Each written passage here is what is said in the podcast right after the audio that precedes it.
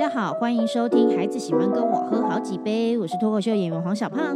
大家好，我是智商心理师妹妹。我们今天想要来聊聊零到六岁，呃，这个关键的，我相信它是一个好像人类很重要的阶段。是啊，呃，因为是他从从呃 baby 到正式念书的一个过程嘛。然后在这个过程里头所发生的事情，其实对后面的影响都很大，是一个人格发展的呃重要关键。都有，因为我本身比较是认知学派，所以我比较想从认知的角度来看这个零到六岁这件事情。呃，我们华人有一句话叫做“三岁定终身”，嗯，对不对？它其实是有道理的，所以呃。这样讲可能不是很好，但是有有的家长有时候会忍不住想打小孩嘛，对不对？当然，哎，对，小胖回答的好快哦，回答太快了，不好意思啊，对，没关系。呃，那我我常常会跟那个来听我课的那个家长讲说，你打太慢了，你一定要在几岁前打过他，你知道吗？三岁以前，嘿，一定要在三岁以前打，为什么呢？因为呃，你在呃哦，好打，对不起。你要打小孩之前，基本上要有要有一个很重要的一个呃态度，就是你绝对不能够在生气的情况下打小孩。哦，好，小胖这样嘴巴张着哈，我可以，我可以猜到的是哈，我不生气，我干嘛打小孩？对不对？有很多家长会有这样子的一个疑问，说那我不生气，我不打，我当然不打小孩，我当然是因为生气打打小孩。那为什么不能够在生气的时候打小孩？主要原因就是因为你生气的时候，你出出来的那个力道力道会太重，嗯，对你没办法控制，所以你必须是把。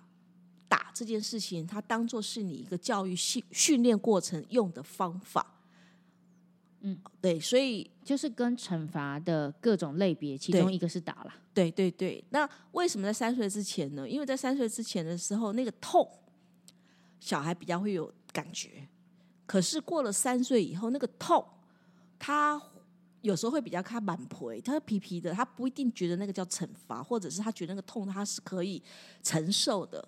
因此，他不一定会认为那个叫做惩罚。我还以为你说三岁之前打那个痛，他会忘记哦。不，他才会感觉，他有感觉，他才会觉得说。那个那个痛是惩罚，可是过了三岁以后，他那个痛他不一定会知觉。不过当然了，我虽然虽然讲这样，可是我还是不要太鼓励家长打小孩哦。我我要提的比较是，我刚刚傻眼的主要是，嘿，我们现在是去到奇怪的套路。好，没有三岁定终身哈，有然后另外一个英文的讲法叫做 terrible two 嘛，嗯，那可怕的两岁。那可怕的两岁其实不是从两岁开始，是从一岁半到三岁。那这个阶段呢，就是呃，会让很多父母抓狂。一岁半以前呢，小朋友是你叫他吃他就吃，你叫他睡就睡，他也自己动不了，没没没没有太多的这个控制主意识。对，不就是他的他的手脚没有那么那么。自由想做什么就做什么，很多事情都是由大人来控制。可是到了一岁半两岁的时候呢，他开始有很多的自主意识，然后呢，他他会想去试探索这个世界，呃，探索爸妈的底线。对，他就会想知道自己有多大的权利可以掌握这个世界。所以他他最简单的讲法就是否定你嘛，你叫他做什么，他就是不要嘛。然后他用这样子的方式来确定自己有没有那样子的一个权利，所以在这个阶段里头呢，孩子他会有很多很，呃，让大人认为我我干脆把你塞回去好，塞回肚子，干嘛生下你了？然后就有很多的那那些状况发生。可是其实零到二岁对孩子来讲，他是一个很重要在摸索，然后了解这个世界到底是什么。然后让自己有一些掌控权。那从嗯，其实我知道一件事情是蛮有趣的点，是我知道他们是需要摸索的，他们需要用他们的触觉来理解这个世界。所以，呃，小时候的他，我会让他赤脚到处跑。嗯哼，很棒啊！因为我知道脚丫子是一个很重要的接触点。对对，那很重要的。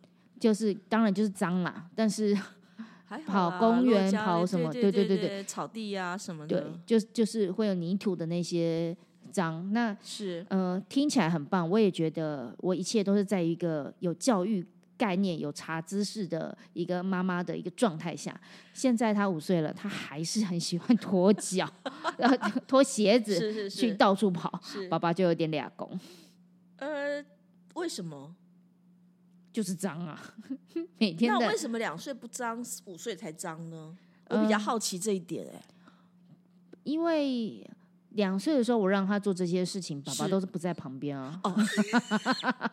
好，所以关键是爸爸的问题，不不是爸脱爸没有发现问题。呃，对，爸爸没有发现的问题，不是他拖鞋赤脚跑的问题。对对对对，对我我其实是很有意识的让他去赤脚。其实他来胖窝很爱脱鞋子，他那来、OK 了，对我是觉得 OK。当然啊，袜子就是每个嗯比脏的，对对对脚底板也是比脏的。可是我知道脚底板的刺激是蛮重要的。是啊，是啊，是啊，所以像这种状况都是我知道，零到三岁它是一些很重要的关键。对他的整个触觉的发展，然后呃，哦，这是认知的部分嘛，对不对？对他认知部分，那其实从心理社会学来讲的话，其实呃，心理社会学它最早是说，它是说一岁前，其实到两岁，我觉得都是很重要，也就是现在很流行的叫做依附依附理论。呃，依附很多，那我简单讲，如果在小时候没有办法安全依附长大下的人，他长大了以后，对于情感这件事，他会充满了焦虑、恐惧，然后没有办法安定他漫游的脚步。OK，会有这种情况发生。那其实是在差不多一岁两，就是他两岁之前。他的照顾者，因为很多小孩不一定是父母照顾的，有可能是隔代教养，其实都没有关系。只要他的照顾者在孩子有一些需求的时候，他能够做出适度的、适当的回应，对于孩子，他其实都可以有安全依附。什么叫做适当的回应？好，呃，我用另外一个相反的例子来讲好了。忧郁症的母亲，他们对于孩子的照顾，经常容易让孩子有一些呃比较焦虑的依附状态，就是因为呃，当他的小孩哭的时候，譬如说这个这个 baby 他哭，他肚子饿，可是呢，忧郁症的妈妈她不一定能够去知道或者意识到说这个孩子是肚子饿，所以呢，就肯拼命给他换尿布，然后呢放音乐给他听，可是就是不给孩子喂奶，因为他没有意识到说孩子其实是需要吃奶。那适当的回应就是给他吃东西。可是忧郁症的母亲没有办法去做这种事的时候呢，孩子他所学到的部分就是对于这种人际的关系比较缺乏安全信任了。我知道，呃，依附关系理论，它在我的教学系统里面，我还蛮常说到依附关系，是就是因为呃，你在零到六岁的时候，嗯哼你跟你家人相处的一个模组，你可能早就已经忘记了，可是它会延伸到你长大了之后，你在爱情的关系，或者是你在人际关系关系上，对的关，你你相信不相信人？对你信不信任人会给你回应？如果你不信任人会给你回应，你可能会很常做出自残的举动，或者是暴力的举动，因为你就是不相信嘛。呃呃呃，好，小胖的理论背景有点对于我来讲有点跳太快。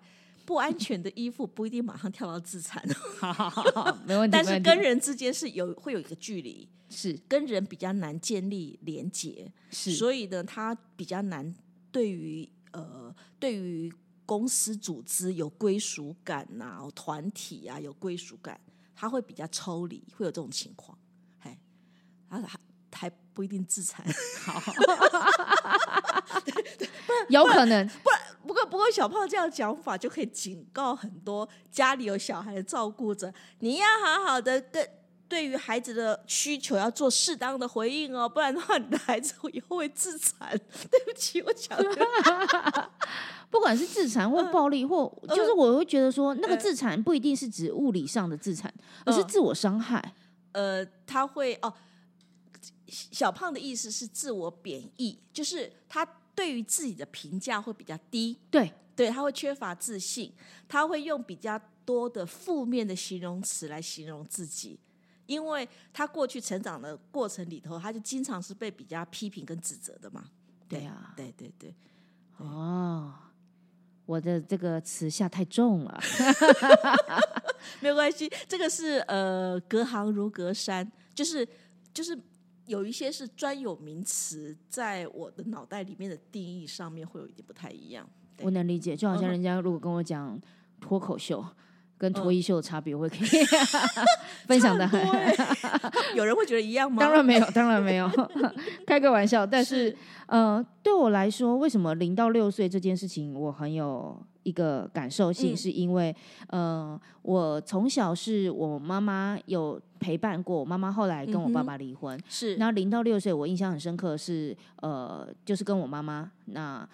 我的弟弟是三岁，就零到三岁，然后等于是在六岁，我六岁，我弟弟三岁的时候，我妈妈离开我们，嗯哼，所以我可以感觉到那条路就完全的不一样了，两个人的状态就不同了。对，我的弟弟是隔代教养长大的小孩，然后就一连串的，我就觉得说他性性格扭曲，或者是各种的自我贬义，那个救都救不回来，那到底是什么？我一直，所以我后来有去查很多跟依附关系是。相呃理解他的概念跟理论，才会能理解说哦，那也好加在哦零到六岁，我我有陪伴哦，你有得到这样子的照顾，所以即便嗯可能后面呃家里关系不和谐的状况下，有很多的。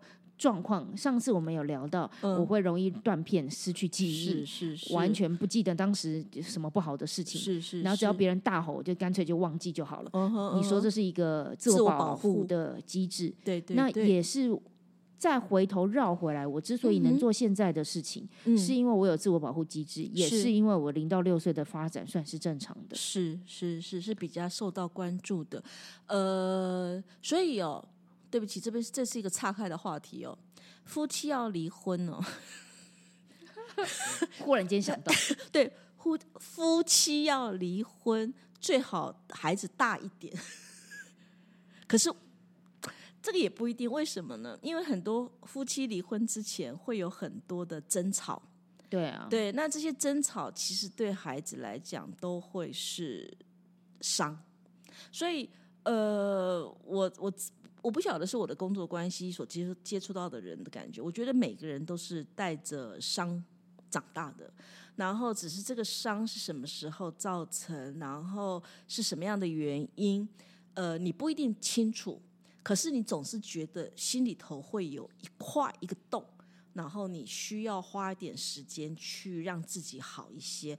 那你觉得自己有些事情就是不舒服的，然后我我真的很鼓励啦，要来上小胖的课或来找我智商都可以了。打广告是不是？因为叶配总是来的。哎，对对对对，叶配吗？好，也就是说，呃，因为每个人不太，就人很少机会是在那种非常完美的情况下长大的，就是你的家庭是。这个非常和和乐啊，和谐，然后一切都很 perfect 的情况，我觉得很难，非常非常难呢。那我们来聊聊，你觉得什么样叫做完美跟和谐的家庭？呃，就是父慈子孝。忽然间来到了一个 对传统的这个家庭，我觉得就是夫妻的关系很好，然后这个照顾着彼此，沟通顺畅，然后管教态度一致。是不是听起来就很困难？到底谁家会有遇到这样子的状况？呃，至少我是很努力要做到这一点的，但是还是难免了。我会觉得，呃，照顾者本身对于自己的自我价值要有，嗯嗯嗯嗯嗯，你要自自己知道自己在干嘛，是，然后你也很能够理解，呃，你的伴侣。他是一个什么样的人？就他也知道自己在干嘛。是当两个完全知道自己在干嘛的人，光是这件事情就非常的困难。很有意识的活着，然后很也很努力的去经营自呃家庭的。嗯嗯嗯嗯嗯，就只要你们两个都共同努力，对，基本上他就已经建构了关于家庭和谐一些所有重要的因素。所以我才会一直鼓励说，刚刚那个叶佩真的很有道理。就因为当每一个人都活出自己了，是，然后也不会有那么多亏欠感，是是或被剥夺的感觉，是是，你才你你在孕育下一代的时候，你才不会一直从下一代拿东西。对，而且下一代他因为。呃，我对于年纪大的比对年纪小的要求会比较多，也就是我对父母的要求会比较多，因为孩子是被教养长大的嘛，所以呃，很多父母会说啊，孩子大了，我已经管不着了。那你可以管得着他的时候，为什么不好好管呢？为什么不好好做呢？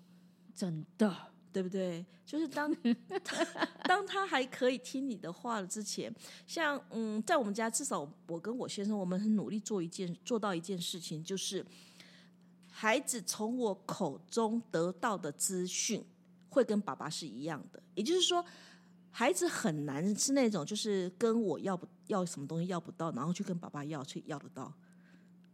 哦，对，至少在我跟我先生之间，我们会做很好这个步。部分的沟通，当然了，那个跟婆婆之间又不太一样了，对不对？你有时候就是那个是他们的权利吧，对对，就是他们他们的优势，让他们有一点这个 favor。我有一次带我女儿去麦当劳吃东西，她说。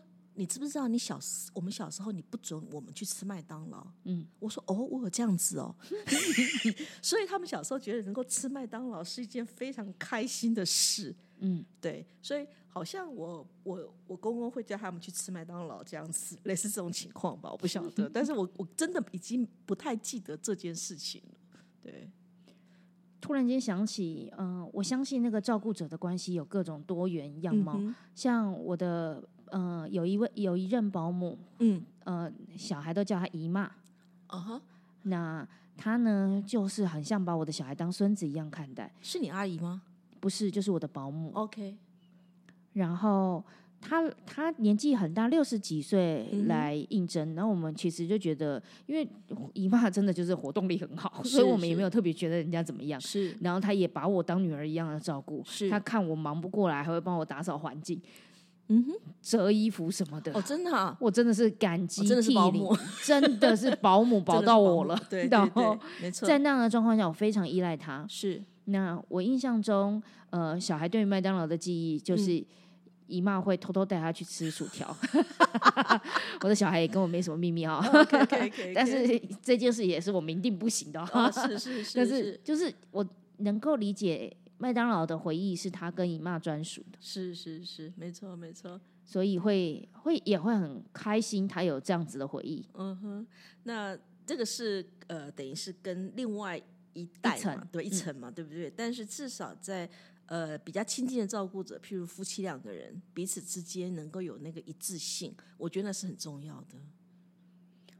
我的老公很常抱怨都没有一致性，为什么抱怨我？为什么？因为。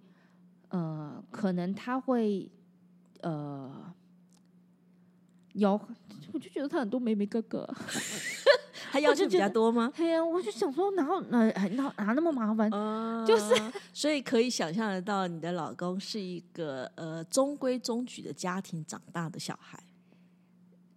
呃，我不能说我的就是放荡不羁啊，对，对，但没有我我想象的那个就是他是被被要求的框架，对对，比较多一点的。嗯，我老公要求比较多，所以嗯，我觉得可是有一个东西是好的，就是我相信我们的价值观大方向都是一样的啦。那总是会有一些，因为我的小孩比较依赖我。是，其实如果明眼人会知道。我相信他理性的，他也知道我就是小孩的安全 area，就是所有撒泼耍赖各种的状态，他永远都自由自在的，所以他都往我这边。那他那我的老公就会觉得，你看妈妈在，你就变这样。所以你不在的时候，他是被管的很很严的吗？不会，不会，就是我的小孩就比较会配合哦，就很自动化的，就很很乖这样子。也蛮好的啊，我觉得，我觉得这样孩子那个求生意志非常强烈啊。对啊，我就觉得他本来就应该看到人跟人合作啊，跟那个人合作，是是，这本来就是我的一个基本的概念。对对对，很好，我觉得蛮好的啊。但但是我老公就会有，所以这只是针对刚刚那个，就是呃两个人必须要有共同的一致的性，一致性。对对对。那我们再回到零到六岁是人格发展，如果三岁定终身，为什么三岁那么重要啊？呃，因为三岁，呃，我们在认知发展上面会有一个讲法，就是说我们脑袋会有一些磕痕，就是你今天讲刻痕是比较具体点，就是我们今天学到的东西呢，会在脑袋会留下一个印记。嗯，那对于语言最好的学习，其实大概就三岁左右。嗯，因为那时候那个印记是最深刻的。嗯，然后呢，画的会最清楚。嗯，所以三岁定终身，就是你在三岁教他的一些东西，他其实记忆会非常的强烈的。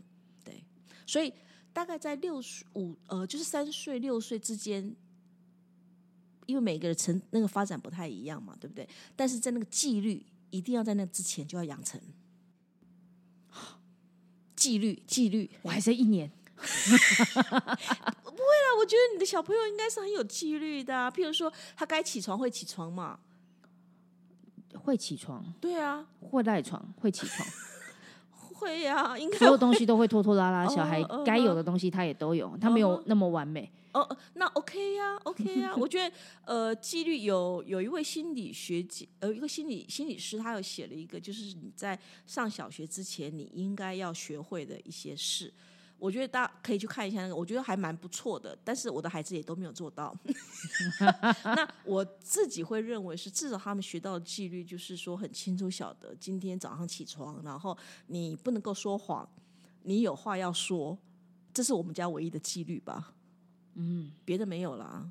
嗯，对啊，他又不会开车。对，所以我觉得那个简单原则很重要啊。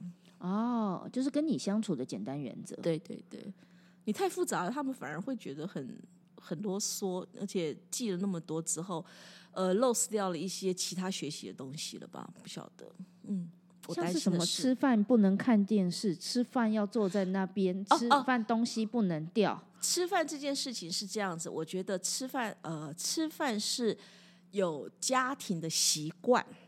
譬如说，如果你们家里都已经很习惯吃饭的时候眼睛都朝向同一个方向去，那你叫他不准看电视，那就很困难。那我们家吃饭呢是很习惯，就是不要看手机，不要看电视，那就是很专心吃饭。所以我觉得那那个那个不叫纪律吧？我觉得你家里要有一些健康的习惯吧。这还不叫纪律啊？我我会把它解释为习惯呢。一个家庭的文化，我相信可以影影响一个人很多。就好像聊到吃饭这件事好了，呃，因为我的先生他们家就是很常下厨，嗯，然后能下厨的人都能理解备菜、烹调有多麻烦，对，那是个过程，对，所以。你看备菜了，然后烹调了一两个小时之后，吃饭五分钟就结束，十分钟好了，十分钟结束，就这就是很很，这是一件很特别的事情。然后你最后再花一两个小时就是洗碗，关 关于吃饭这件事就这么这样的的事是，所以他们家对于有人烹调完，所有人聚在一起吃饭这件事情倒是蛮要求的，嗯，很慎重，比较慎重。然后我们家就是比较没有这件事，嗯。不会自己做是吗？因为对啊，我我爸爸呃后来跟我妈离婚之后，嗯，反正我们就是隔代教养，是那都是谁回来了，比如说每个人时间不一样，那先吃的人先吃什么的，所以比较习惯自己吃东西，所以我们没有这种逻辑，所以有没有这种习惯？所以当 刚跟刚刚跟他在一起的时候，看到他在那边说，就是。等我吃饭这件事情，我会觉得压力莫名的大。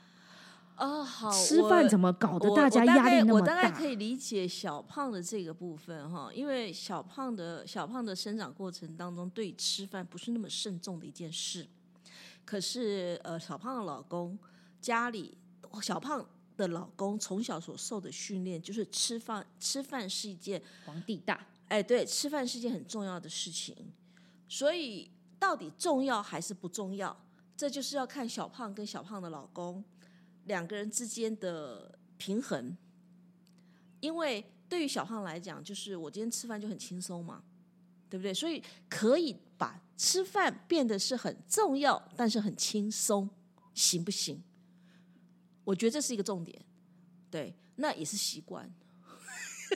我我还是不认为那是纪律耶，因为纪律的感觉比较是我今天特意去要求你，但是他为了要养成这个文化，他就必须要先特意的要求，所以变成呃，大家比如说吃饭的时候都不能看电视，然后坐在那边。可是一个可能三岁小孩，嗯，吃饭掉到地上，我觉得这是一件很合理跟正常的事情，正常的正常的事情啊。但是不看电视 OK 啊。然后，但他可能嗯。对于当然五岁了还在掉，他就是会莫名的一把火起来。你老公啊，也不是莫名，他就是对他就是很容易对于像吃饭的规矩的这件事。可是，嗯，好，您说。再说回来，我没有觉得他是他有问题，或我有问题。我们知道他是一个文化的养成，那我们也经过讨论，然后呃，至少我知道这件事情就是是他煮饭，所以我要配合他。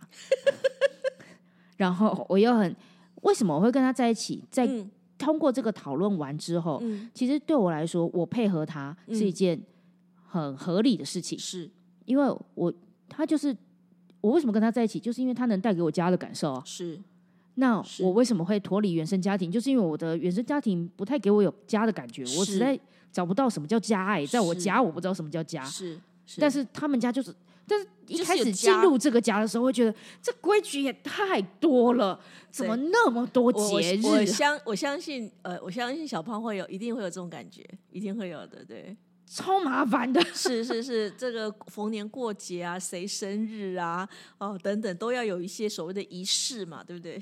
对，但我们没什么仪式的一个家，嗯，对，所以嗯，是我要去配合他，那我也能够理解这个配合是。只是它是一个很有趣的状况，就是即便两个人呃在一起，都不代表两个人的价值观是完全 match 的，两个人的家庭环境是完全 match。是那如果在那个状况下，我们去讨论谁对谁错，那我们这个东西就没得讨论了。对，所以我们是经过讨论，我必须要。挤压出为什么我对这件事情有不舒适的感受？他为什么对这件事情有不？他可能会觉得这是尝试啊，一家人就是要围在一起吃饭。我可能觉得这是尝试啊，饭热了就是吃啊，是谁谁在那边等啊？是就是那不能等的人就是吃凉饭，不就是这样吗？是是是，所以我我觉得可能呃，小胖的老公需要做一件事，但是没有做。也就是因为小胖老公是在这样家庭下长大的，所以他会认为吃饭这样的情况是很正常、很自然的事情。然后呢，他需要去理解到小胖的成长过程当中，好像吃饭不是这样子。所以，呃，小胖老公需要让小胖会觉得要觉得说，哦，这样吃饭是一件很开心的事，而不是一个呃框架或者是约束。哦，所以在那个吃饭就是。呃，坐在大家坐在一起，关掉电视，然后坐在一起吃饭的时候，那个氛围，它不是一个好像我们去那什么法式餐厅一定要正襟危坐的，然后要要呃怎样先先吃什么，先拿什么东西，然后然后吃喝汤不能够有声音，就是他那那件事情不是一个一个约束，一个不舒服的事，而是要让小胖感觉说哦，好好玩哦，我们今天这样坐在一起吃饭。很有趣，而且在餐桌上面聊天的内容是很有意思的。然后爸爸会在这个过程当中讲笑话，而不是只是一直问说：“哎，你功课写完了没有？” 或者是说去质疑说：“你最近工作怎么样子啊？”然后等等类似这种很严肃，然后有点评价式的话题。我觉得，我觉得比较重要这点，因为。因为不管怎么样，小胖是一个新进这个家的人嘛，所以他要融入到这样子的一个环境里头，势必要让小胖是觉得这样子的过程很舒服、很愉快，而不是好像要去很很用力去让自己去 merge 这样进入这样的系统，这是我的感觉。嗯。所以一样啊，如果说要让小朋友要养成那个习惯，就是坐在一起吃饭，然后吃饭好好吃，那绝对不能够骂。我能够突然间理解这件事情，是因为其实呃，当我去他们家吃饭的时候，我可以感觉到我婆婆是那个气氛的调剂者哦。所以我婆婆很会带话题，她会鼓励，她会说这个东西好吃，嗯怎么样？嗯嗯哎，这嗯个什么？是所以呃，因为其实，在他们家长除了是我公公，啊，我跟我老公，反正都是男的，真的 令人羡慕。然后我婆婆呢，可嗯会洗碗，然后也会鼓励，嗯然后也会说很多话，这样子。是是所以她是一个气氛的调剂者。是所以当我跟小美在一起的时候，跟我老公在一起的时候，嗯没有公婆的时候，是呃，我先生就是一聊天就很严肃，所以哦。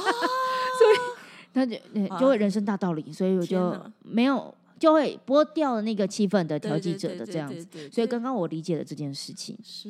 那呃，但是当我去理解这件，就是对他来说吃饭很重要，然后我去配合他，所以吃饭的时候我会等他，然后一起开动。好，这些都是就是配合他的规矩之后，那因为我本身也还是一个比较呃散漫 哦温柔，就是所以我会带领小孩去进入那个气气氛之中。对对，所以我相信我们家在这样子的一个呃，调和对他永远所有东西都不会是一次到位的，他都会是左左右右左左右，然后到中间的。慢慢来慢慢所以我们又回到了我先生期待的吃饭的氛围，是是也是我期待的吃饭的氛围，也会是我们的小孩未来能理解的吃饭的氛围。我相信是往这个方向去。当然了，对。那只是我觉得有一件事很有趣，第一次我的爸爸妈妈已经离婚了二三十年，没有见过面的两个人，因为我们两个人要在一起，所以他必须要来我们家吃饭，嗯哼，两个人必须相见。哇哦，那最有趣的一个状况嗯。是，身为女儿的我耳提面命跟他们说，他们家吃饭很重要，不要迟到。嗯，我必须要耳提面命，嗯嗯我的嗯爸爸妈妈是是是，要提早到。明明知道我爸妈提早到，两个人坐在那边没有话说，很尴尬，是可是我知道，如果迟到，我逮鸡丢多掉。辛苦了辛苦了。后来还好吧？我有婆婆在啊，对对我好感恩我婆婆。是是是，所以为什么上次我们会谈呢、家庭的那个情绪中枢，那个女人很重要的。完全能理解，再一次赞叹我婆婆。好不管听众你的婆婆是不是像我的婆婆这样好，嗯呃，如果我的听众里面先分享一下，你是我婆婆的朋友，请帮我分享这一集 podcast 给我婆婆听。没有关系。如果说你的婆婆不是像小胖那样子哈，我觉得我们也有处理的方法啦。那接接下来要聊婆媳关系了吗？之后再说，之后再 说。OK，我们可以聊的东西很多的。好的，那我们就下一集见喽，拜拜，拜拜，拜拜。